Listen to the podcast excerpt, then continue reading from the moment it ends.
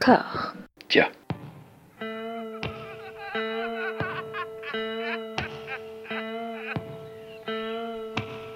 And now for something completely different. Would you like to talk about the meaning of life, darling? Sure, why not? Philosophy for two? Right. Provided the movement never forgets that it is the inalienable right of every man or woman or woman to rid himself or herself or herself. Agreed. Thank you, brother or sister or sister. Where was I? I think you finished. Oh, right. I don't want to talk to you no more, you empty-headed animal food trough whopper. I fart in your general direction.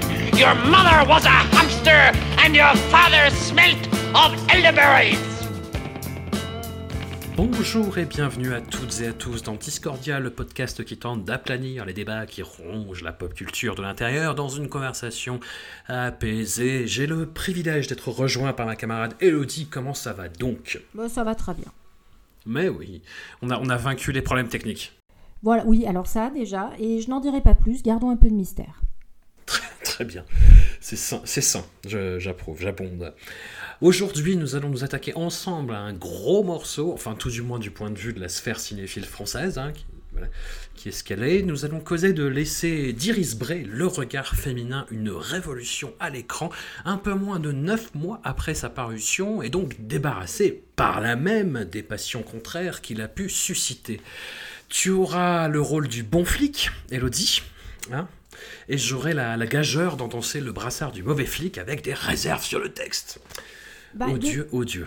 Oui, non, mais après, j'en ai, j'en ai aussi des réserves. hein. donc, euh, Ah bah, voilà. très Bon, bien. Mais peut-être euh, moins dur.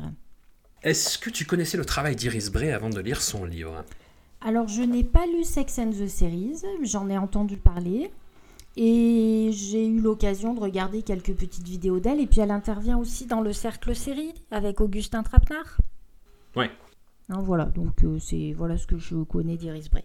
Et qu'est-ce que tu as pensé de ce livre pour entrer tout de suite dans le, le vif du sujet?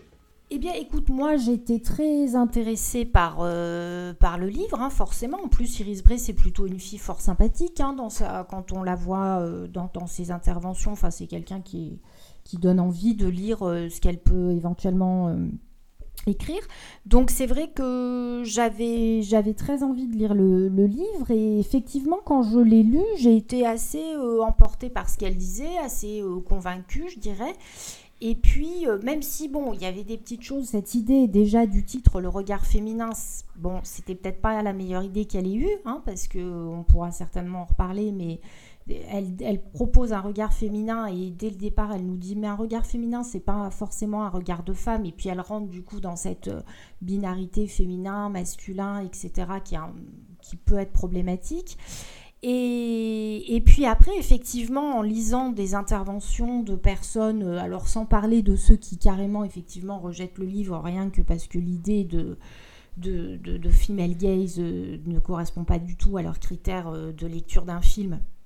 Mais j'ai lu quelques articles qui étaient plutôt euh, bien faits, bienveillants et qui en même temps montraient les limites de sa démarche. Donc c'est vrai que ça m'a un petit peu... euh, je dirais re- pas, refroidi parce que je pense qu'on peut pas lui enlever le fait qu'elle a que, son livre est quand même euh, intéressant et qu'il a le mérite d'exister et qu'elle a le mérite de mettre sur la table une notion qui est à mon avis intéressante. Après certainement il y a des faiblesses. Voilà. T'as pointé, je trouve, un, des gros, gros, gros bémols que j'ai sur le fond du livre, c'est qu'elle se défend assez rapidement, en fait, d'essentialiser quoi que ce soit dans, dans sa démarche, et malheureusement, je trouve qu'elle succombe, en fait. C'est-à-dire que dans sa façon de décrire les choses, dans sa façon de dire ça c'est bien, ça c'est pas bien, voilà, j'ai l'impression de quelqu'un qui distribue un petit peu les bons points et qui dit bah faudrait plutôt faire comme ça, et ça c'est pas bien, et voilà.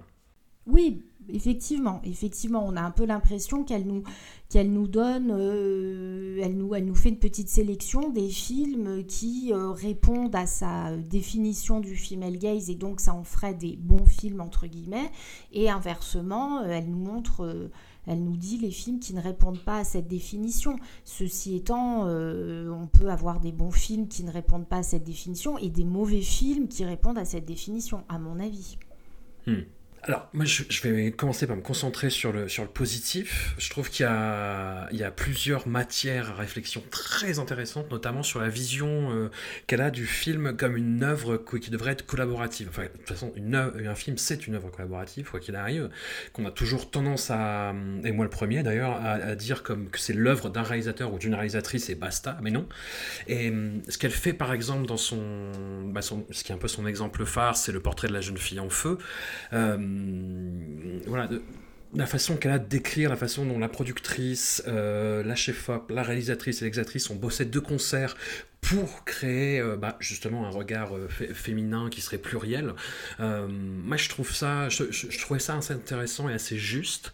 J'ai été très agréablement surpris aussi, je dois dire, par sa lecture du film Elle de Paul Verhoeven.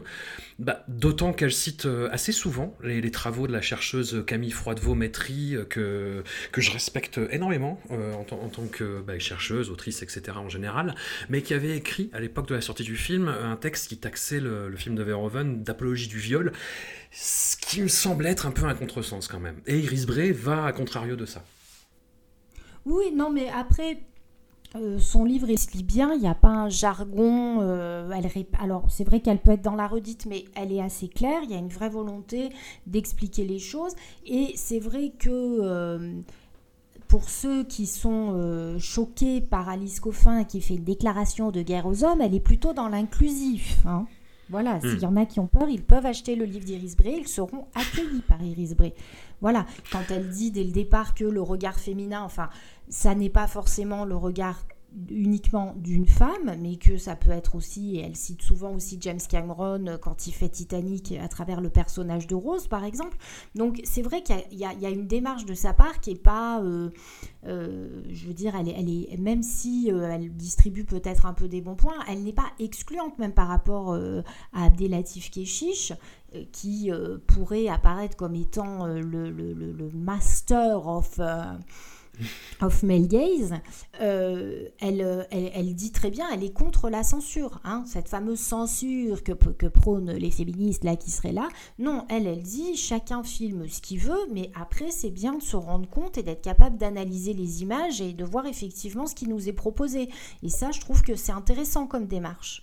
Tout à fait. Sur le, jargon, il faut avoir deux, deux, termes en fait en tête, c'est euh, qui sont cruciaux dans, son approche, c'est scopique, mhm. donc la, la, pulsion de bayerisme, et le haptique, qui est, euh, voilà, les, choses qui se transmettent par le toucher. Bref, une fois que vous avez capté ça, a priori, ça va. Voilà.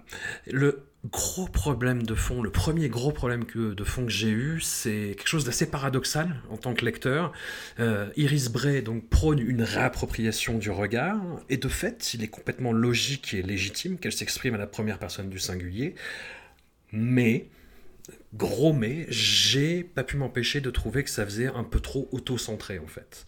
En particulier dans sa façon d'employer l'expression pour moi, de se référer très souvent à ses propres articles et ça a complètement biaisé mon regard, je pense, sur sa conclusion qui virait, pour moi, au règlement de compte avec les gardiens du temple. Alors moi, ça m'avait pas heurté, mais je comprends qu'on puisse... Euh, bah, effectivement, après, dans les reproches qui lui ont été faits, même comme je dis, par des gens qui reconnaissent quand même l'intérêt du livre, c'est vrai que son panel d'exemples n'est pas énorme, en fait, si on regarde bien. Même aussi bien du côté des films qui sont cités, avec des, exemples qui sont extrêmement évidents, par exemple comme Chantal Ackerman qui revient dès qu'on parle de féminisme au cinéma, alors qu'il y a très peu de gens qui, ont vu les films de Chantal Ackerman, ce qui fait qu'on ne sait pas toujours de quoi qu'on cause, surtout qu'en plus euh, les rééditions sont très compliquées, je crois qu'il n'y en a pas, ce qui ne veut pas dire qu'il ne faut pas parler de Chantal Ackerman, mais je veux dire, c'est un peu le problème, c'est toujours un peu les mêmes qui reviennent. Et puis, euh, même aussi dans son, le, corpus de critique, en fait, sur lequel elle s'appuie, euh, il y a eu, même si, alors en France, on est un peu moins, euh, effectivement, prolifique que les pays anglo-saxons où les gender studies font beaucoup dans l'étude, effectivement, du, du, féminisme à l'écran, notamment, etc. Mais c'est vrai qu'elle cite, et, elle cite assez peu de critiques. Elle s'appuie sur une petite, une petite catégorie d'exemples, en fait. Et ça, effectivement, euh, c'est ce qui lui a été reproché, c'est de vouloir faire euh, quelque chose de, totalisant avec, entre guillemets, pas grand-chose et en faisant des grands écarts entre justement Wonder Woman et Portrait de la jeune fille en feu. quoi. Ouais. Et, sur le côté auto-centré, est-ce que tu, tu, tu, vois ce que je veux dire ou pas?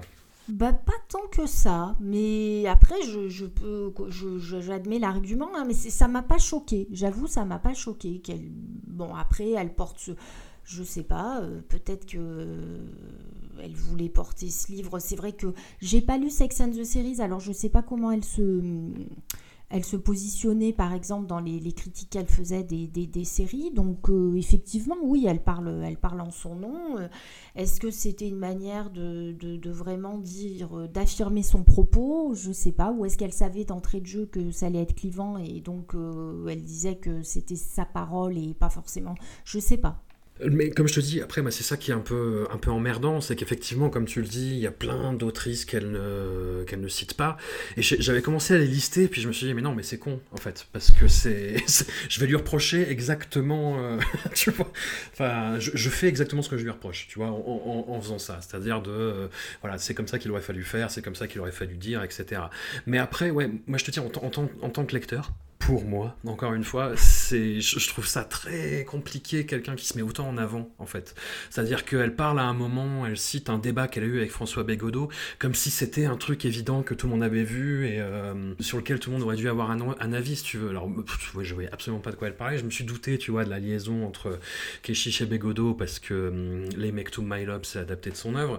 Mais voilà, enfin, après, euh, et pareil, toute la fin, toute la conclusion, j'ai trouvé que ça virait vraiment au règlement de compte la façon qu'elle avait euh, de mettre. Euh, je, serais très malvenu de, défendre Keshish là-dedans, parce que je suis assez d'accord avec ce qu'elle dit en fait sur son cinéma, même si elle reprend pas mal d'arguments tarte à la crème, encore une fois, sur Make to Buy Love.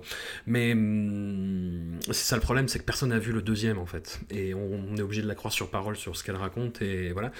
Mais Ouais, enfin, moi j'ai trouvé ça un peu, un, peu malhonnête de mettre, tu vois, ce qu'il avait dit sur le male gaze en, en exergue, parce que c'est un peu bête, ce qu'il a dit, effectivement. Et elle en fait quelque chose euh, bah, qui essentialise un peu, quoi, je trouve. Oui, bah en même temps, on peut, enfin, je sais pas quelle euh, perception elle en a eu, mais bon, c'est le genre de réflexion qui, en même temps, c'est pas très grave, mais en même temps, c'est vraiment très con, quoi. Et, et c'est vrai que quand tu vois le cinéma d'Abdelatif Keshish et que le mec fait cette, réflexion comme ça euh, sur euh, le, le male gaze en, ridiculisant le truc, en montrant vraiment que c'est quoi cette histoire, euh, ça n'existe pas, etc. Peut-être qu'il y a aussi chez elle une vraie colère à la longue parce que je sais pas combien de fois aussi elle a entendu ce genre de conneries. Peut-être qu'il y a un moment t'es moins moins sympa. Hmm. C'est évident. C'est évident. Et après, ouais, comme je te dis, la, conclusion, il y, a un name dropping que je trouvais pas forcément utile, tu vois, sur des rédacteurs du des cahiers du cinéma, euh, pour lesquels j'ai pas forcément euh, d'affinité précise, tu vois, mais je me dis, mais qu'est-ce que ça vient foutre là, en fait Tu vois, c'est ce genre d'exemple, alors que la presse. Euh, plus, plus, plus général euh, sur le cinéma, euh, t'as as, d'autres exemples qui seraient beaucoup plus tendax. Là, ça virait un peu au règlement de compte avec Kaganski aussi, tu vois, qui est, bah, qui est, ouais, qui est un pilier du temple de la cinéphilie française. Euh, ouais, enfin, encore une fois, ouais, je, je, voyais pas trop ce que ça venait foutre là, en fait. Ça faisait un peu, ouais, moi, Iris Bray contre le reste du monde sur mon cheval et moi tenu d'Amazon.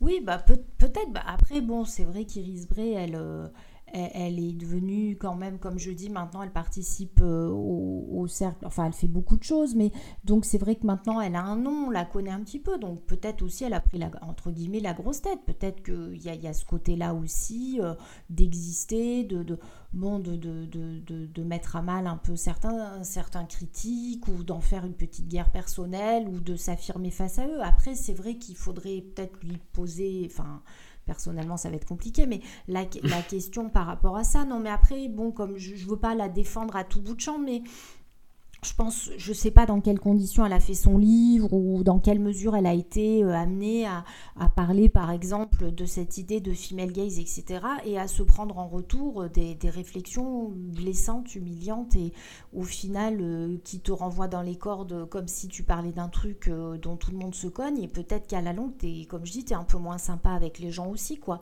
Elle a peut-être aussi des vrais comptes à régler avec certains qui, qui, qui lui ont peut-être dit des trucs très très cons.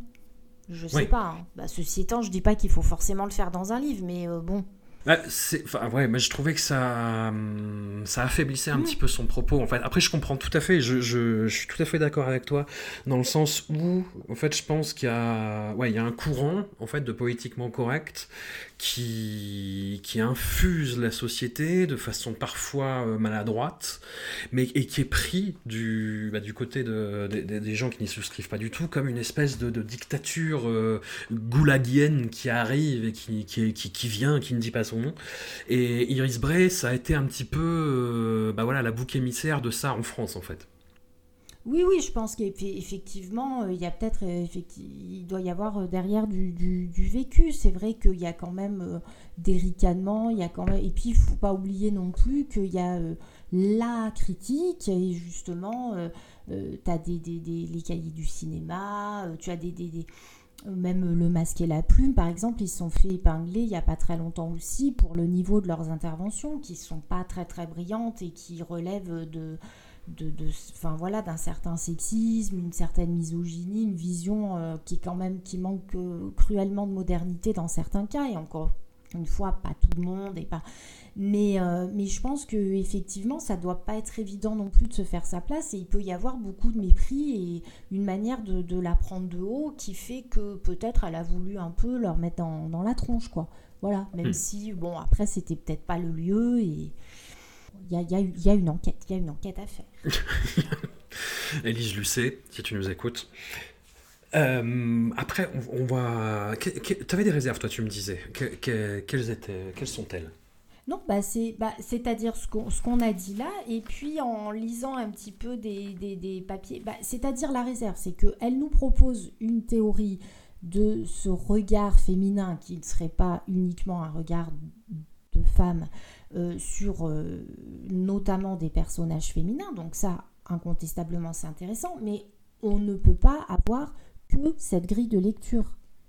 Oui. On- on- voilà, c'est-à-dire que effectivement, euh, on peut se rendre compte qu'il existe encore aujourd'hui une critique qui ne prend pas du tout en compte cette dimension-là, donc qui va encenser des films dans lesquels on peut y voir un, un problème quant à la manière dont sont montrées les femmes ou dont est traité un personnage en particulier, un personnage féminin.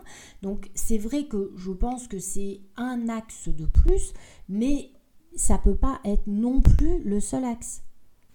On, on peut pas euh, se dire bon alors ce film euh, il remplit les conditions du film Elle Gaze bon bah c'est bon c'est un bon film. Après on voit bien que bah, comme elle le dit elle-même un film c'est euh, une relation un dialogue qui se met en place entre le, le film et le spectateur.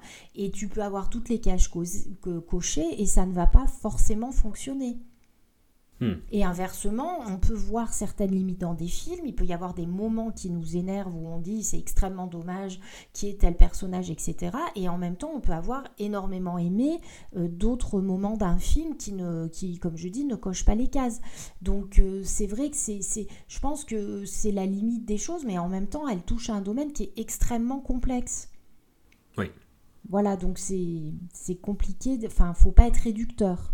Non, non, c'est sûr, c'est sûr. Après, après ouais, il y, a des- il y a des grands écarts qui sont faits aussi, moi, que je trouve dans l'absolu intéressant, mais dans la réalité de ce qu'elle écrit, euh, parfois un peu. euh, pff, ça m'a laissé circonspect, tu vois. Par exemple, il y a beaucoup de gens euh, qui citent sa façon hum, d'utiliser le film Wonder Woman de Patty Jenkins.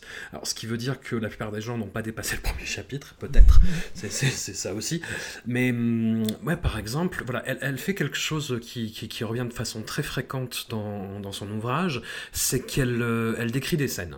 Elle décrit des scènes avec ce que je qualifierais de fausse objectivité. C'est-à-dire que, typiquement, dans l'exemple de Wonder Woman, je trouve sa façon de décrire les plans, les scènes très orientées, en fait, pour y faire rentrer son argumentation au chausse-pied. Oui, alors moi je n'ai pas vu Wonder Woman. Donc, Ouais. mais effectivement, je comprends ce que tu dis parce que moi c'est ce que j'ai ressenti quand je crois que, alors j'ai pas réussi à retrouver le passage précisément, mais il me semble qu'elle parle de Sibylle à un moment. Oui, Hein tout à fait, de, de Justine Trier. ouais. Voilà, et euh, elle parle donc euh, notamment d'une scène de Sibylle, une scène de sexe où elle montre comment la réalisatrice, euh, justement, emploie le, le female gaze, etc. Et donc on a envie de se dire, bah ouais, très bien, ce film. Moi je l'ai vu, Sibyl, et j'ai trouvé ça archi nul, quoi. Oui. Voilà. Hein, on On va être- voilà, et, et c'est-à-dire que typiquement, c'est le genre de film dans lequel on met en avant qu'on a une réalisatrice, on a deux rôles féminins principaux. Donc tu dis sur le papier, bah c'est cool quoi. Sauf que les deux personnages, que ce soit Virginie Efira, donc qui joue une psychiatre, psychologue, psychanalyste, je sais pas exactement, mais donc a quand même un métier, une situation, enfin voilà. Et puis de l'autre côté, on a donc une actrice euh, incarnée par Adèle Exarchopoulos qui joue, euh, enfin qui, qui est actrice et qui vit euh, une histoire d'amour, bref, bon. Et ces deux personnages sont euh, à chaque fois ramenés à leurs histoires d'amour et à leur rapport aux hommes en fait. Hein, Virginie Ouais. Efira, euh, elle est, elle s'est pas remise d'une histoire qu'elle a eue qui revient comme ça comme une réminiscence. Et puis Adèle Exarchopoulos, bah, elle vit une relation avec euh, le euh, mec de sa réalisatrice et bon en plus, euh, bon enfin si on spoil, donc si les gens veulent absolument regarder ce film, n'écoutez plus ce que je dis. Et elle se retrouve enceinte. Bon alors effectivement la question d'avortement, pas avortement, c'est une question importante, mais enfin bref, ce sont deux femmes qui ont quand même des métiers, qui sont quand même, voilà, il y a des choses à en dire, et elles sont réduites à mon sens à leurs problèmes euh, sentimentaux. Et moi, franchement, le film ne m'a pas du tout intéressé. Je trouve ça hyper fabriqué. La scène où Virginie Efira, elle monte sur scène pour chanter, tu n'y crois pas une seule seconde. Enfin, donc effectivement, extraire, je dis pas que la scène dont elle parle, euh, elle n'est pas filmée euh, avec euh, un regard féministe, mais ceci étant, moi je suis désolée, le film, j'ai pas du tout aimé quoi. Ouais. Bah, j'ai le même problème avec Wonder Woman en fait, c'est-à-dire que ce qu'elle décrit, de en, gros, c'est elle, elle, bah, elle- elle avoue en fait que euh, la, vision euh, de- d'entraînement des Amazones euh, dont, dont fait partie Wonder Woman, au début, ça l'a exaltée parce qu'elle a vu et c'est la première fois qu'elle voyait euh, des femmes guerrières s'entraider entre elles, euh, voilà, s'entraîner euh, les unes les autres, et, hum, et elle décrit de façon assez juste, parce que pareil, moi quand j'ai vu le film la première fois, le premier échange qu'elle a avec Chris Pine en lui disant mais de toute façon les hommes ne servent qu'à la procréation et pour le plaisir, bah on se démerde, merci bien, j'ai trouvé ça hyper culotté, effectivement, sauf que elle occulte pas mal de scènes dans le film, et y compris tout le dernier acte, qui foule tout ça du pied en fait et qui fait de Wonder Woman quelqu'un qui est euh, dépendant de sa relation avec cet homme et qui va s'effacer, euh, je trouve, par rapport à lui, en tout cas. Et, voilà, j'étais très très surpris. Après, on lui a reproché à Iris Bray d'être une espèce de cheval de Troie, en fait. Euh, je crois que ça venait de cette critique venait des cahiers du cinéma, justement, qui lui disait oui, c'est quelqu'un qui défend Wonder Woman et Captain Marvel, donc c'est quelqu'un qui défend tout ce qui se fait à Hollywood et les gros blockbusters au détriment d'œuvres plus fragiles, plus complexes, etc. Bon. C'est peut-être aller un petit peu loin. Oui, parce que quand Hein elle parle euh, du film allemand, euh, comment ça s'appelle là, que j'ai vu d'ailleurs, euh, qui parle du viol, mais de, de manière très, euh, très, je dirais, quotidienne là. Oh là là, j'ai plus le titre. Elle en parle dans son livre. ce qui est arrivé, comment, un, un truc tout. Ah ben j'ai plus le titre. Enfin, c'était pas un blockbuster, c'était pas un blockbuster, je vais y arriver. Oui, oui. Donc, euh, bon, non, je pense pas. Quand elle cite Chantal Ackerman, bon, même si Chantal Ackerman fait partie de. Bon, Jeanne Dielman Jeanne Dielman voilà. Mais, bon, mais je pense. Enfin, c'est- pas la critique que j'aurais faite, quoi. Ouais. Bah, après, ouais, moi, je, je te dis, ça ça m'a laissé, euh, ça m'a laissé perplexe, cette lecture de, comme son, sa façon de décrire la leçon de piano aussi. Moi, j'étais, euh, j'étais pas super convaincu par ce qu'elle essaye de, démontrer, par sa façon d'expliquer les choses, en fait. Et hum, voilà, c'est pas, un film euh, dont je retiens. C'est un film qui est très important et dont elle souligne l'importance, en fait.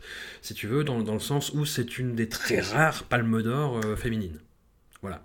Enfin, par une réalisatrice. Euh, ce que j'entends tout à fait, sauf que derrière, moi, comme je te dis, j'ai l'impression de, rentrer des arguments au chausse-pied dans la description, dans une description qui sont très objectives, en fait. Bah, moi, ça fait fort longtemps donc, que, j'ai pas vu la leçon de piano, donc euh, je me dis qu'il faudrait que je le revoie. Donc c'est vrai qu'après. Non, mais c'est un peu. Voilà, le, le problème, c'est qu'elle a. À, part peut-être plus sur effectivement Portrait de la jeune fille en feu, où là, Mm. elle, elle- elle a une vision plus globale du film.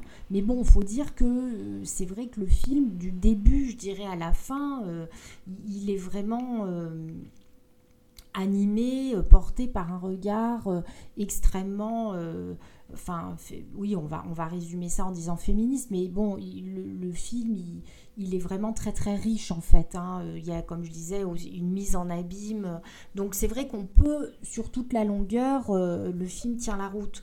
Euh, c'est certainement moins vrai pour d'autres. Donc effectivement, elle s'appuie sur les moments qui vont dans son sens plus que sur la globalité. Ce qui est dommage d'ailleurs, parce qu'encore une fois, elle pourrait citer un exemple dans un film, dire bah, par ailleurs, euh, le reste c'est dommage, c'est euh, voilà, c'est plus faible ou c'est contredit même. Et ça peut être intéressant de voir ça, de voir comment à l'intérieur d'un même film il peut y avoir des arguments et puis contradictions. Euh, c'est pas c'est pas très grave, c'est pas elle qui a fait les films. C'est intéressant qu'elle en montre euh, son analyse ou. Hmm c'est pas c'est pas très grave de montrer les limites d'un film. Non, non, bien sûr, bien sûr.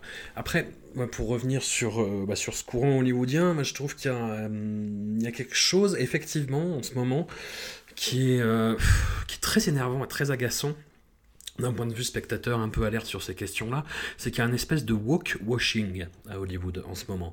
C'est-à-dire une espèce de récupération des thématiques. T'es toujours là? Oui, oui, mais je m'interroge sur woke washing. Alors, Walk Washing, bah, c'est des, films, tu vois, bah, typiquement comme le, reboot de Charlie's Angels par euh, Elizabeth Banks avec Kristen Stewart, ou euh, le remake de Black Christmas, où euh, il y a toutes les thématiques un petit peu à l'ordre du jour, sur les questions féministes, sur les questions d'empouvoirment, sur les questions de représentation des minorités, et qui sont prétextes à faire des objets, voilà, qui sont sont euh, finalement aussi creux, aussi vides de sens et aussi euh, dirigés par des exécutifs en costard-cravate que les autres, quoi. Sous, sous une espèce d'apparence de, euh, voilà, de, de, culture woke et de hé, regardez, on est alerte sur la société aujourd'hui, quoi. C'est, voilà, j'ai, je souffre beaucoup en tant que spectateur de cette représentation-là, en fait, du politiquement correct, de ce que c'est devenu aujourd'hui. Bah après, que, le, que le féminisme, enfin, la, soit devenu un argument marketing, euh, oui, effectivement, c'est un peu comme le bio, quoi. On, hmm. met une petite étiquette. Alors bon, il y en a pour qui euh, ça va, il y a des personnes à qui ça va pas du tout parler, mais on voit bien qu'il y a quand même une grosse demande, enfin que c'est des, des, problématiques qui intéressent. Et c'est vrai que euh, il y a une volonté. Bah, tu, regardes la, enfin tu regardes, non, ne regarde pas la série euh, Emily Paris sur Netflix, mais bon, ils arrivent à te, à te parler quand même aussi de féminisme et de, de regard masculin, etc. dans une série qui frôle, euh, je sais pas, le, la mort cérébrale, je veux dire. Bon, voilà. Donc, non, mais bon, donc effectivement, c'est devenu un, argument. On se dit, c'est vendeur, euh, ça, va, ça va faire bien, ça va montrer qu'on est, on est branché, on est moderne, etc. Bon, si c'est juste faire allusion ou un clin d'œil ou pour euh, répéter les mêmes schémas derrière, ça sert à rien, les gars. Hein, on n'a rien demandé. Hein. Et ça donne, je trouve, des objets assez absurdes comme la série You. Je sais pas si tu as, tu as ah subi ça sur Netflix. Non, oh là là. Oh là là. Oui, j'ai entendu, oh j'ai entendu parler de. C'est une série sur un tueur en série et qui se débarrasse en fait de toutes les aspérités un petit peu gênantes et, ça aboutit à un objet complètement absurde quoi. Si vous n'avez pas envie de vous infliger ça et je comprends tout à fait, vous pouvez aller, euh, je crois que c'est dans le tout premier épisode en fait où euh, donc tu as un tueur en série euh, qui stalk ses proies, qui les observe, qui va et il y a une scène où si tu veux il se il observe donc sa sa, sa, future dulcinée slash victime à travers sa fenêtre et il commence à se masturber dans la rue. Et en fait, avec tout ce, ce, ce ce côté truc, la scène est présentée comme un truc limite mignon. En fait, alors que c'est un tueur en série qui, qui se. Qui, qui, qui, voilà, qui se masturbe devant. Et on a, on a abouti à des aberrations comme ça. Alors bon, je, dérive un peu par rapport à Iris Bray, je, je, m'en excuse. Mais, mais disons que, ouais, voilà, c'est. Hmm, je, je dirais pas que je comprends, mais disons que ouais, je, vois à peu près ce qui peut lui être reproché et on lui voilà, on lui reproche de faire partie un petit peu de tout ce, mouvement qui fait un peu peur, qui est très maladroit et hum, je dis maladroit pour rester poli, hein, et, hum, et qui voilà et qui dans le pire des cas, c'est-à-dire assez souvent donne des objets aberrants. Et moi, enfin, pour revenir à Iris Bray, dire que Wonder Woman est féministe, moi ça, ça me laisse pantois. Après voilà, je suis très mal placé justement pour émettre ce genre de truc. Je, n'ai aucune conscience de ce que de l'effet euphorisant que peut procurer un film comme ça à un public féminin. Tu vois, typiquement, ce qui est hum, voilà, ce qui est un peu la limite de mon raisonnement. Mais voilà. Non, mais après, on peut analyser les choses en disant que à la limite, ce qui est intéressant, c'est de voir comment de plus en plus, même si c'est fait maladroitement et en le dénonçant et, en disant aux gens, effectivement, n'allez pas sur des... Enfin oui, n'exploitez pas des sujets si vous n'en êtes pas capable, hein, ça serait mieux.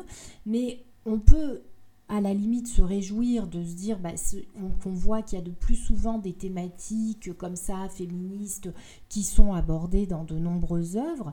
Euh, on le voit d'ailleurs, on voit très bien, on en a parlé, des séries, euh, il y a eu de très grandes séries cette année, euh, sur, sur, de grandes séries féministes, il y en aura j'espère euh, encore. On voit très bien que, ou même dans la rentrée littéraire, on voit très bien qu'il y a un nombre de livres qui parlent de ces thématiques et, des livres de qualité en plus. Donc, euh, on voit que c'est une question qui préoccupe.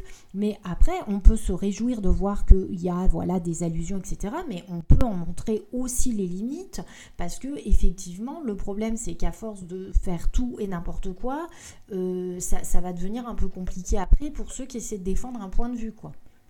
Ouais. Cohérent et réfléchi. C'est un peu le souci. Et puis, bah, autre bémol que je peux avoir sur le livre, c'est que parfois son interprétation et son, son axe de lecture, en fait, euh, je suis pas tout à fait d'accord avec son interprétation de certains films, et en particulier celle qu'elle a sur Le Redoutable de Michel Hazanavicius. Ah. Je sais pas si tu, oui, tu te rappelles ce qu'elle dit, mais en fait, elle, donc c'est un, elle, reprend à son compte en fait un reproche qui a souvent été fait au film, c'est-à-dire que c'est une adaptation du livre d'Anne Wiazemski et dans le film, Anne Wiazemski devient un personnage secondaire voire tertiaire en fait. Et donc elle reproche à Michel Azanavicius notamment une, une scène où euh, donc Stacy Martin, l'interprète d'Anne Wiazemski, est filmée nue. Mhm, je, je suis là, je t'écoute. Et avec un. Bah, elle dit que cette scène, c'est typiquement euh, voilà, l'expression d'un gaze, que c'est complètement inconvenu, que ça n'a rien à faire là, etc. Sauf que la scène en question, bah, c'est dans la logique du film en fait. C'est-à-dire que c'est une espèce de parodie du mépris, c'est euh, une parodie de ce que faisait Godard à l'époque, c'est une parodie de son regard sur les femmes, et c'est contrairement à ce qu'elle dit, une scène qui n'est pas, pas, du tout anodine, parce qu'effectivement, elle a l'honnêteté de dire qu'ils ont un dialogue justement sur les, scènes de nu au cinéma, sur leur utilité scénaristique ou non. Et c'est quelque chose qui va servir la narration, parce qu'à la fin, quand il s'engueule, quand il va la voir euh, sur le tournage du film de Marco Ferreri, il s'engueule autour de cette même notion, en fait. Donc cette scène est utile. Voilà. Très bien, très bien, monsieur. Euh, la, parole est là, je crois que... Bon, qu'est-ce que tu veux que je rajoute? Non, non, c'est mon, on l'a eu sur le redoutable, mais moi, je, je, trouve que oui, ça, ça, ça, peut l'égarer, en fait, dans certaines interprétations euh, qui deviennent biaisées, quoi, qui, qui deviennent euh, fausses. Oui, bah, oui, oui, oui. Bah, oui bah, qu'est-ce que, mais qu'est-ce que tu veux que je te dise?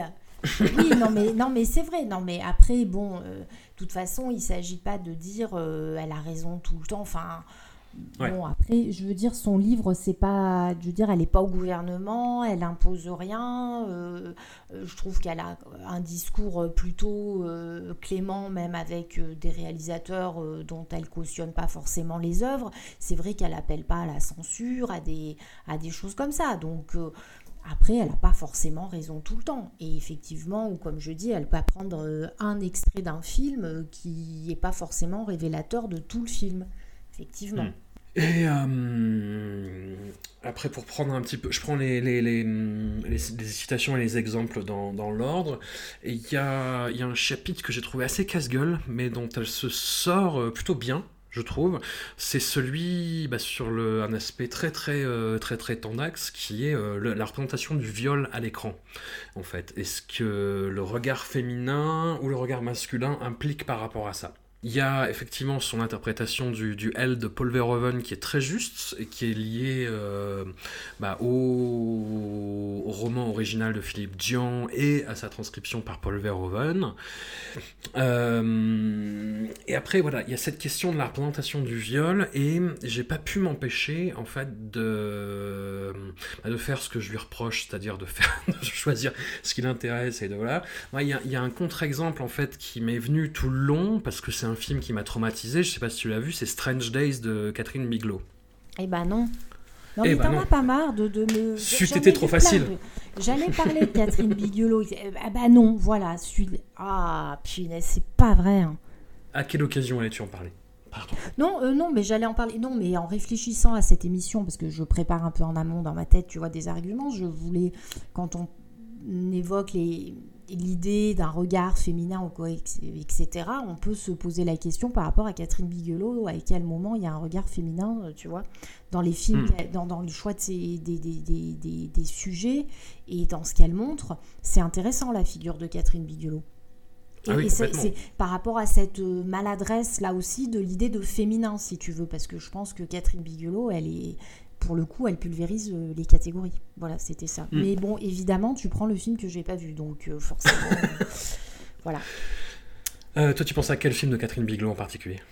Bah, par exemple, quand on voit des mineurs, mais notamment euh, Detroit, Détroit, hein, Détroit en français, euh, je Mm. trouve que, bon, déjà, les, les sujets, à chaque fois, on peut dire que, alors, je sais pas si c'est vraiment euh, une, une vo- une démarche volontaire de la part de Catherine Bigelow de, de- de s'éloigner au maximum de tout ce qui renverrait justement aux histoires d'amour au féminin, hein, au sujet, généralement, euh, elle ferait des portraits de femmes. Euh, et, et quand on voit un film comme, euh, comme Détroit, il y a une tension, il y a, enfin, je veux dire, elle maîtrise vraiment son sujet. Et pour le coup, je défie quiconque qui, euh, avec ses arguments de dire oui, les femmes ont plus de douceur, elles ont machin, de dire que ça sera un film de femmes. Ouais. Il n'y a, y a rien à envier, tu vois. Enfin, voilà. Je, donc, c'est en ça que je trouve que c'est une figure qui est intéressante, Catherine Bigelow. Bah justement, moi dans, dans Strange Days, alors je vais, je vais faire complètement euh, du Iris Bray pour le coup, c'est-à-dire que je vais, très, je vais beaucoup décrire. c'est que hum, le, principe de Strange Days, c'est un film du, du futur du passé, tu sais. hein, qui, Oh, bah, de- ça qui- n'existe pas, ça. Objection Voilà. rejetée. Donc il se passe la veille de l'an 2000, mais qui est sorti au milieu des années 90, donc un peu rétro-futuriste. Et bref, le film imagine qu'il y a une nouvelle technologie qui s'appelle le Squid, qui est une espèce de hum, d'araignée qu'on se branche sur le, le cerveau et qui enregistre ce qu'on vit en fait à ce moment-là. C'est-à-dire qu'on a la vision en vue subjective, mais on a aussi toutes les sensations et les émotions de la personne qui porte le casque. Donc effectivement, forcément, c'est beaucoup utilisé pour le porno, mais aussi pour des scènes de violence, voilà, pour des gens qui veulent vivre dans l'adrénaline, mais à moindre, moindre danger, on va dire. Et il y a beaucoup, justement, cette question du regard. Moi, en fait, pendant tout son chapitre sur la question du viol, du regard féminin, de comment certaines réalisatrices, alors elle prend de très bons exemples. hein. Elle prend euh, Outrage de Ida Lupino, qui est un super exemple là-dedans. Elle parle du, du rape revenge, donc ce genre un peu crapoteux euh, de, vengeance des femmes qui, euh, qui vont castrer leurs violeurs. Euh, mais hum, voilà, j'ai pensé à ce film tout le long parce que voilà, il y, a la question du male gaze. Parce que le personnage principal, Ralph Fiennes, vit, revit en permanence son histoire d'amour perdu avec Juliette Lewis en mettant un casque sur les yeux et en revivant ses moments les plus intimes avec elle. Et à chaque fois, on a un regard masculin qui est très sexualisant sur un personnage féminin. Et après, dans le film, on a un mystérieux tueur en série qui en fait euh, voilà filme tous ces meurtres et parfois viole ses victimes avant et il y a toutes ces questions du viol, du regard qui est complètement bouleversé, un regard masculin mais qui est filmé par une femme avec ce côté sexualisation mais qui en même temps est remis en cause. Voilà, j'avais l'impression que ça a explosé tout son chapitre en fait. Bah, c'est ce que je disais, c'est ce que je disais, Catherine Ouais, ouais. Bigelow, quoi. Bah voilà. Tout à fait. Bah, après, c'est un contre-exemple. C'est un contre-exemple fameux, tu vois, quoi. C'est. Il y a, il y a très très très peu de femmes réalisatrices et c'est toujours un petit peu les mêmes qui ressortent, tu vois, quoi. C'est. euh, Et c'est dommage. Tu vois, par, par exemple, j'ai vécu une scène qui était euh, très très malaisante il y a, il y a deux ans un festival où euh, on faisait des présentations de films avec un, camarade euh, donc à Hallucination Collective pour rien dire et il y a une, euh, une membre du jury qui, qui a reproché en fait au festival de pas sélectionner de, de réalisatrices et qui a fait toute une citation, une litanie de films qu'on aurait pu sélectionner et sauf que c'est des films qui avaient été sélectionnés mais les années d'avant, tu vois. Et là, en l'occurrence, cette année-là, bah, on n'était pas tombé sur des films de réalisatrices. Et c'est, hum, c'est ce que je te dis en fait. Il y a une espèce d'urgence qui est ressentie, tu vois, dans la représentation, dans la façon de bousculer un petit peu ce qui se passe, la représentation. Alors, est-ce qu'on fait de la discrimination positive? Est-ce qu'on fait, euh, est-ce qu'on rentre des trucs au chausse-pied euh, alors que parfois on n'a pas matière, tu vois. Euh, voilà, c'est plein de questions qui sont en suspens et qui sont remis en question en permanence. C'est le bordel. Bah, après, c'est-à-dire qu'effectivement, il y a quand même beaucoup, beaucoup, beaucoup moins de femmes réalisatrices que d'hommes, donc forcément, il y a moins d'œuvres aussi qui sont proposées. Donc déjà, dès le départ, on part pas avec le même... Euh, On ne parle pas du tout de la même chose. Et c'est vrai que, bon, on voit que dans les écoles de cinéma, il y a autant d'hommes que de femmes. Donc, euh, comment se fait-il qu'il y ait plus d'hommes qui deviennent réalisateurs que de femmes? Il y a quand même. C'est, pour ça que je disais que c'est. En fait, le, mérite, je crois, du livre d'Iris Bray, c'est que euh, ça peut être une base de travail avec ses limites, etc. Mais au moins, ça peut servir de support pour aller plus loin et pour explorer tout ce qui fait que euh, effectivement, euh, parce que par exemple dans les reproches qu'on peut lui faire aussi, c'est de jamais, enfin de ne pas prendre en compte, euh, de ne pas contextualiser les œuvres, aussi bien les conditions économiques aussi qui influent forcément sur la réalisation d'un film. On le sait que les femmes reçoivent moins de budget que les hommes. Céline Sciamma le dit, et elle n'est pas la seule.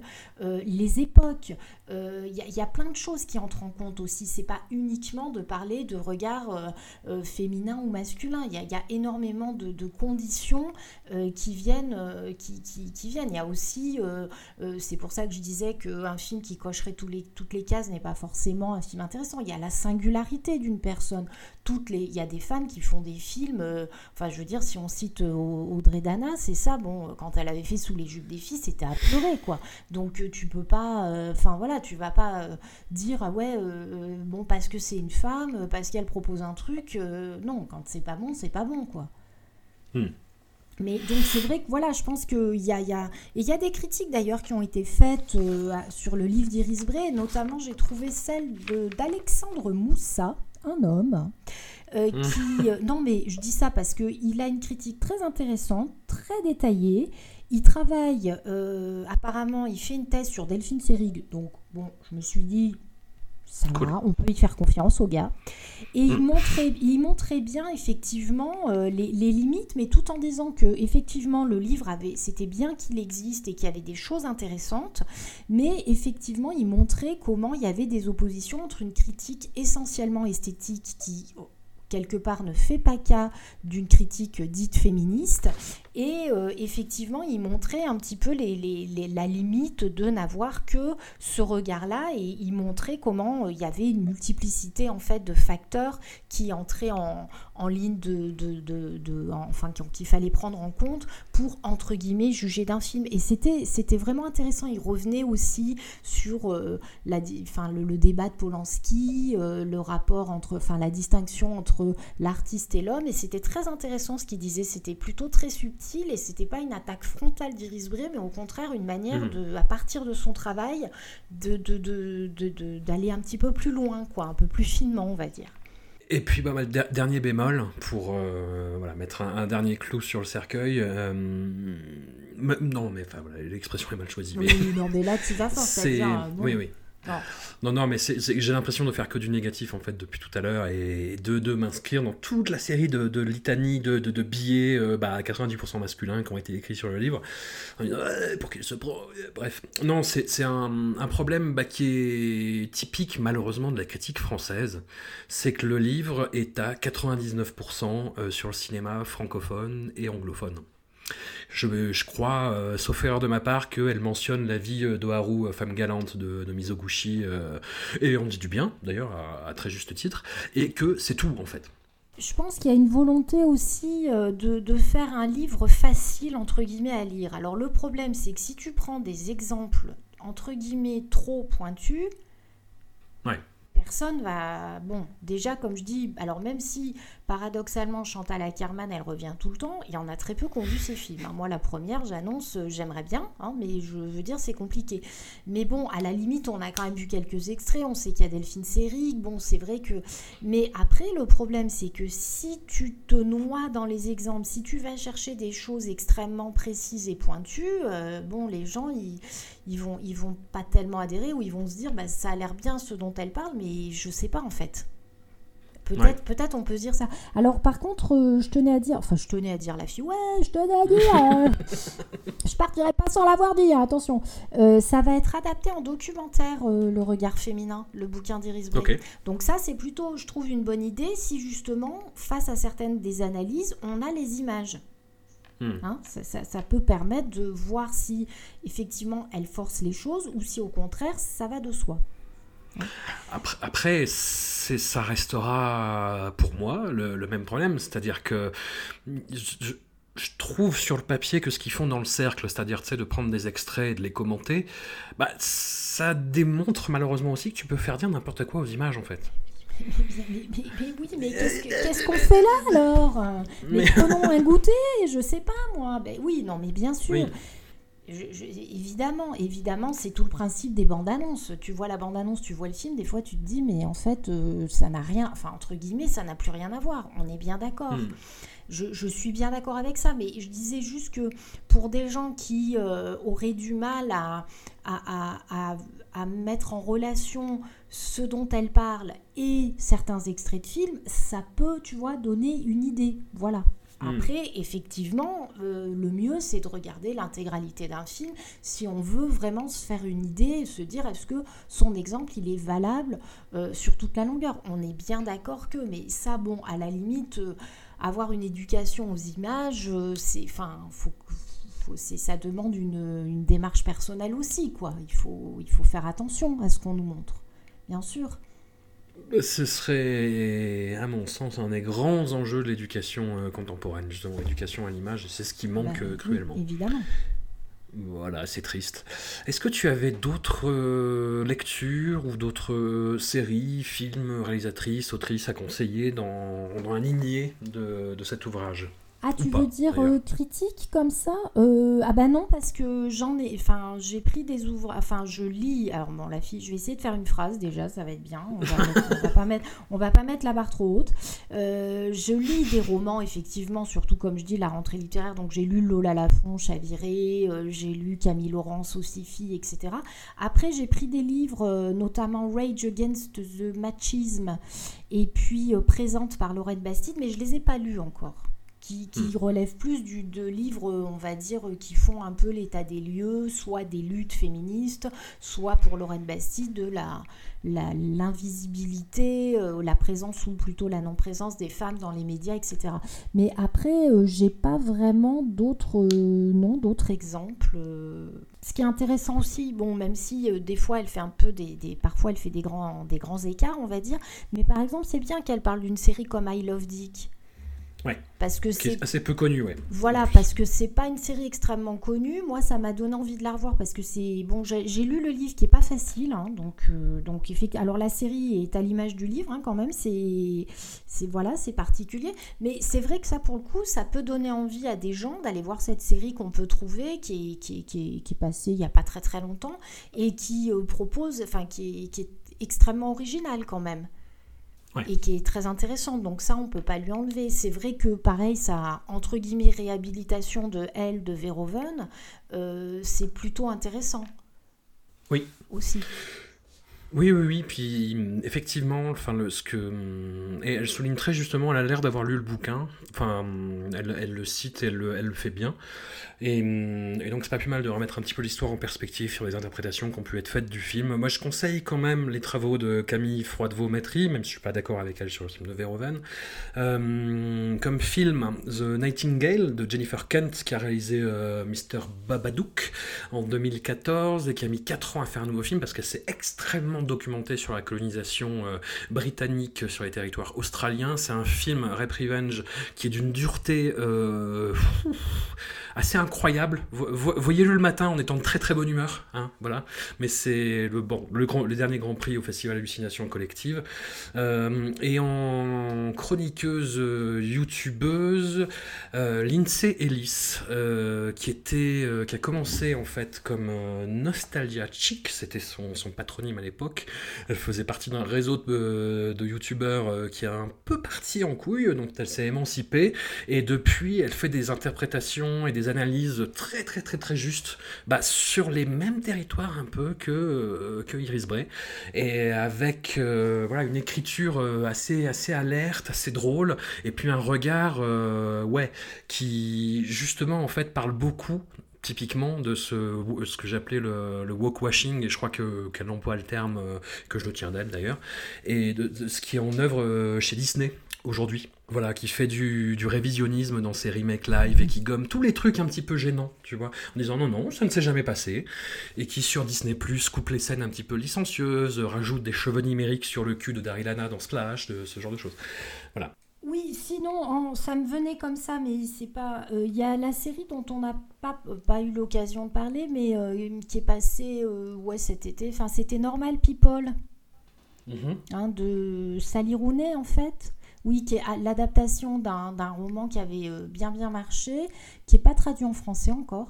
Et donc il y a une série euh, qui, en a été faite et elle est extrêmement intéressante dans la manière dont elle euh, intègre justement les, des notions dont on parle, comme le consentement, comme la, sexualité, qu'est-ce que c'est que aussi euh, filmer une scène de sexe, euh, que ce soit dans une série euh, ou, dans un film.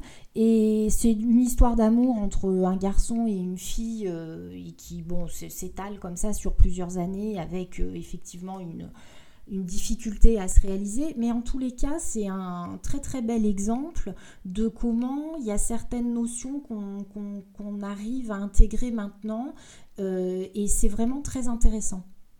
Et c'est aussi sur cette série, j'avais lu l'interview euh, d'une euh, on appelle ça coordinatrice d'intimité, Maintenant, ça, enfin, ça existe. Et notamment, euh, là, elle est intervenue. Et c'était très intéressant ce qu'elle disait, cette idée aussi de, bien informer les acteurs sur où va être la caméra. Et là, on revient aussi à cette idée du regard, hein, euh, parce que c'est pas, il ne s'agit pas de dire, voilà, il y a une scène, euh, vous allez faire l'amour. C'est où est précisément la caméra? Qu'est-ce qu'on va voir de, de, de toi? Euh, et ça, ils en parlent 48 heures à l'avance. Euh, comment les acteurs entre eux, il y a un espèce de safe word si ça va trop loin, si c'est gênant. Euh, comment on Enfin, c'est vraiment très intéressant ces notions. Comment ça, ça, évolue aussi parce que quand on parle de féminisme, de regard et tout ça, bah, c'est comme je dis, c'est extrêmement vaste et je pense qu'il y a de, de, très bonnes idées aussi là derrière pour éviter d'avoir des des récits d'actrices qui sont retrouvés sur des tournages où c'est parti quand même en cacahuète, quoi. Ou d'acteurs, hein, je veux dire, mais bon, plus souvent c'est des actrices. Mais euh, Normal People, c'est une très très très très belle série. Hein. En plus. Oui, mais ce, qui ne, ce qui ne gâte rien. Il y, a, il y, a, beaucoup de choses qui sont redoutées par rapport à ça, justement, mais mm, encore une fois, par rapport à ce que disait Iris Bray sur le, ce qui a été fait sur Portrait de la jeune fille en feu, c'est cette idée qu'un film se fait euh, à plusieurs en bonne intelligence, en fait. Mm, mais voilà, il y a, il y a des, des, peurs du côté de, de la critique, pas traditionnelle, ce sera un gros mot, mais voilà, de, de, de, gens qui sont un peu campés sur leur position, de dire que ça va tout dénaturer, mmh, que ça mmh. va tout euh, foutre en l'air, euh, voilà. Mais moi, ça m'a amusé quand j'ai lu ça parce que justement, je me disais, et ça serait intéressant d'en parler à des réalisateurs, par exemple, comme Abdelatif Keshish, qui sont l'incarnation, mais je ne prends pas lui pour dire, euh, je le prends plus comme une, incarnation, si tu veux, du réalisateur euh, Pygmalion, euh, qui fait de, tu vois, qui a, qui a, sorti ses actrices, Sarah Forestier, Adèle Exarchopoulos, et qui gère son film et qui te filme du soir au matin et tu sais plus quand t'es filmé. Lui, la notion de coordinateur d'intimité, je pense que ça le fait doucement rigoler. Enfin, voilà, je pense que y voit effectivement une atteinte à une liberté, etc. Moi, je trouve qu'en tous les cas, euh, encore une fois, ça dépend d'où on se place, mais par rapport au fait que, euh, bah, par exemple, là, dans cette série, les deux acteurs n'étaient pas extrêmement connus, ils sont jeunes, ils vont se retrouver dans des scènes où effectivement on va les voir nus, euh, c'est important aussi de, de préserver leur image. Je veux dire, ça restera à jamais, quoi qu'il arrive. Et, tu peux pas, euh, quand on te dit voilà, je vais filmer, ça va être comme ça, vous faites l'amour, vous êtes comme ça, tu te rends absolument pas compte de ce qu'on va vraiment montrer de toi. Et d'ailleurs, c'est ce que disait la coordinatrice. Parfois, il y a des actrices qui disent oui, mais maintenant c'est filmé, je peux plus rien faire. Elle dit c'est pas vrai. Si, si vraiment il y a un problème, on peut revenir sur les choses et il faut, et il faut d'abord éviter qu'on en arrive à, bah, par exemple, si quand même à quelque chose de très triste, c'est à l'actrice de, du film de Keshish qui est partie pendant la projection à Cannes. Alors je ne sais pas les raisons exactes, mais je me dis c'est dommage d'avoir tourné un film et de, de même pas assister à ce moment-là à Cannes. Il y a quand hmm. même un problème, quoi. Et t'es actrice, t'es acteur, mais t'as une vie aussi et il faut que tu puisses assumer. Et ça demande quand même à un moment d'avoir une information claire sur ce que tu es en train de faire. Voilà. Et je vois pas en quoi ça. Enfin, voilà, après peut-être qu'un réalisateur, lui, dirait oui, mais moi j'ai pas envie qu'on vienne m'expliquer ou j'ai pas besoin d'avoir, euh, oui, bon, euh, effectivement, ce qui se passe sur un tournage reste sur un tournage, tu as des actrices qui arrêtent pas de dire euh, moi je suis prête à tout pour un metteur en scène. Très bien, mais enfin, on a aussi beaucoup de témoignages de gens qui ont très mal vécu l'exploitation de leur corps et qui pensaient pas du tout que ça serait comme ça, quoi. Et c'est bien d'en parler, je pense. Après, tous les exemples sont singuliers, toutes les époques sont singulières, euh, etc. Tu vois, avec Mathieu, euh, avec le camarade Mathieu, on a travaillé euh, pendant de longs mois sur, enfin de courts mois en fait en l'occurrence, sur Andrzej Joawski. Ah bon? Oui, qui était, bah, qui était, qui avait cette réputation-là de détruire un peu ses acteurs et euh, quelle ne fut pas notre surprise de découvrir que tous les acteurs en fait ne lui en tenaient pas rigueur, tu vois. Mais par contre, euh, on, a eu des échos comme quoi effectivement pour lui un acteur à partir du moment où il choisissait ce métier, bah fallait qu'il se donne intégralement, quitte à être émotionnellement dévasté à la fin d'une prise. C'était le deal de départ en fait. Et les acteurs l'acceptaient, tu vois, à quelques exceptions près évidemment. Et on a eu en témoignage Valérie Caprisky. Je spoil un petit peu le bouquin, du coup, qui a été donc son actrice pour La femme publique, film qui, est, euh, qui était tourné en 83, sorti en 84, présenté à Cannes, etc. Et sur lequel elle a beaucoup souffert. Mais voilà, encore une fois, c'était le deal de départ, c'est-à-dire que euh, c'était son grand truc à Zulawski, c'est qu'il allait voir les actrices en disant Je vais faire de vous une actrice. Voilà, ce que vous avez fait jusqu'à présent, c'est de la merde, mais avec moi, vous allez devenir une vraie actrice. Et c'est généralement ce qui se passait. Et, hum, et donc s'est donné euh, corps et âme pour le rôle. Elle a souffert et euh, enfin. Elle est, elle, fait pas illusion de effectivement qu'elle en a vraiment chié sur le tournage, mais le plus dur pour elle, ça a été l'après, c'est-à-dire d'être lâchée en pâture à la presse, d'être euh, sur toutes les affiches de France euh, topless, tu vois, ce, ce, à quoi elle ne s'attendait pas forcément, et d'avoir été à son sens en fait abandonnée par le réalisateur euh, à ce moment-là. Oui, voilà, bah, c'est son seul regret. Voilà, c'est ce que je dis, c'est-à-dire qu'il y a le film, il y a effectivement, euh, et, il y a le, réalisateur, ce qu'il a voulu dire, ce qu'il a montré, etc. Mais après, on peut pas nier, et malheureusement, ça tombe aussi quand même souvent sur les femmes, qu'il y a par exemple le choix de l'affiche euh, où on te ne demande pas ton autorisation, il y a une exploitation de ton image, et on sait bien que il y a, y, a, y, a y a, heureusement de nombreuses personnes qui ont vu ce film, qui ont aimé ce film et qui ont compris ce que Zulawski a voulu faire et la performance de Valérie Caprisky, qui en plus propose un corps très différent de ce qu'on a l'habitude de voir. Elle est extrêmement musclée, il y a quelque chose vraiment d'animal chez elle dans ce film. Mm. Malgré tout, les affiches, effectivement, bon, c'est, ça prête à beaucoup de réflexions. On le sait aussi que Marouchka Detmers, après sa fameuse scène, euh, euh, de, lors d'un tournage de film, euh, bon, elle a, eu énormément de difficultés à, revenir après au cinéma. Ça, brise quand même. Et c'est vrai que c'est aussi ce, qui est arrivé à, à Maria Schneider. Hein, qui a été formidable dans le dernier tango à Paris, qui a pris cher aussi, euh, et qui au final, quand le film est sorti, s'en est pris plein la gueule. Elle était extrêmement jeune et Bertolucci ne l'a absolument pas soutenue.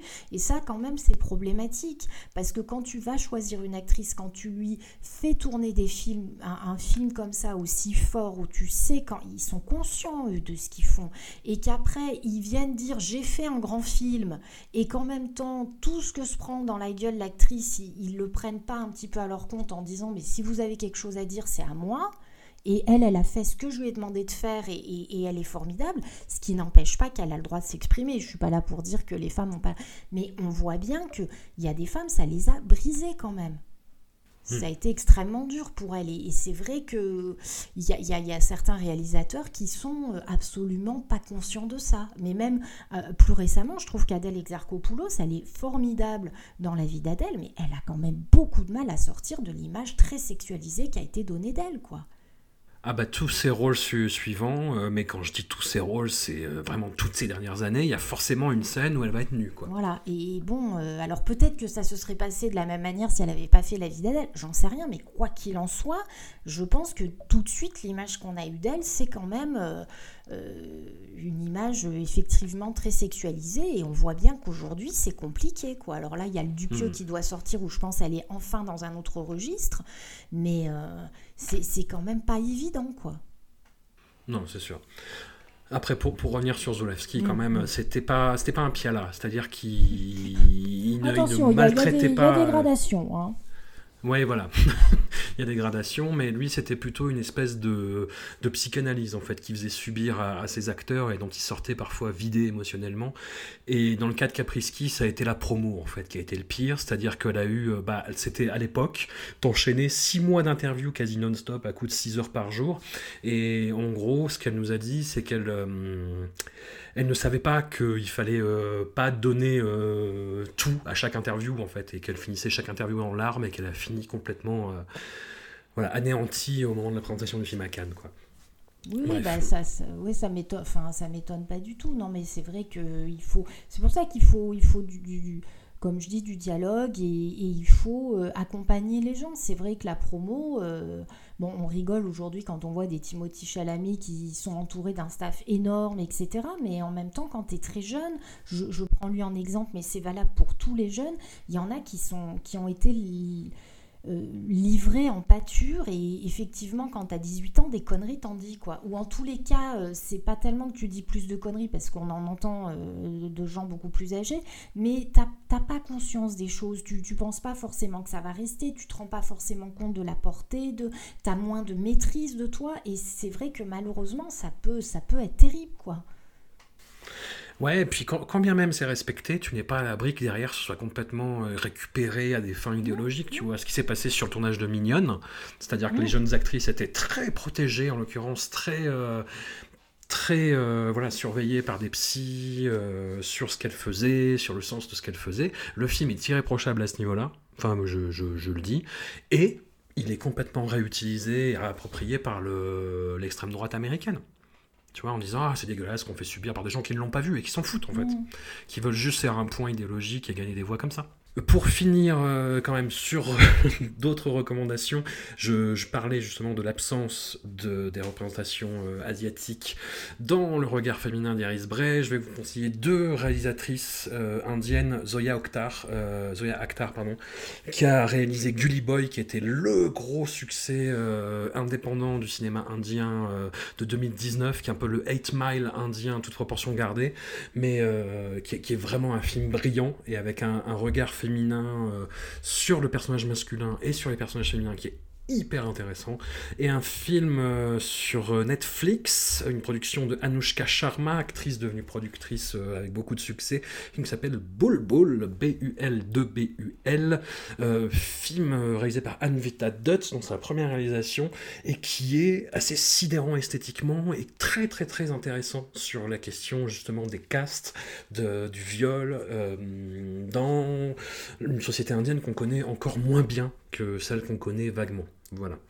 Et puis les films d'Ida Lupino aussi, bah, qui sont cités dans le bouquin d'Eris Bray en l'occurrence, euh, Outrage en particulier, L'Autostoppeur, enfin plein, plein, plein, plein de bons films par une réalisatrice qui œuvrait dans les années 50 quand il y avait encore le code Hayes et qui arrivait à contourner de façon très, très, très subtile et, euh, et intelligente toutes les restrictions qu'il pouvait y avoir à l'époque.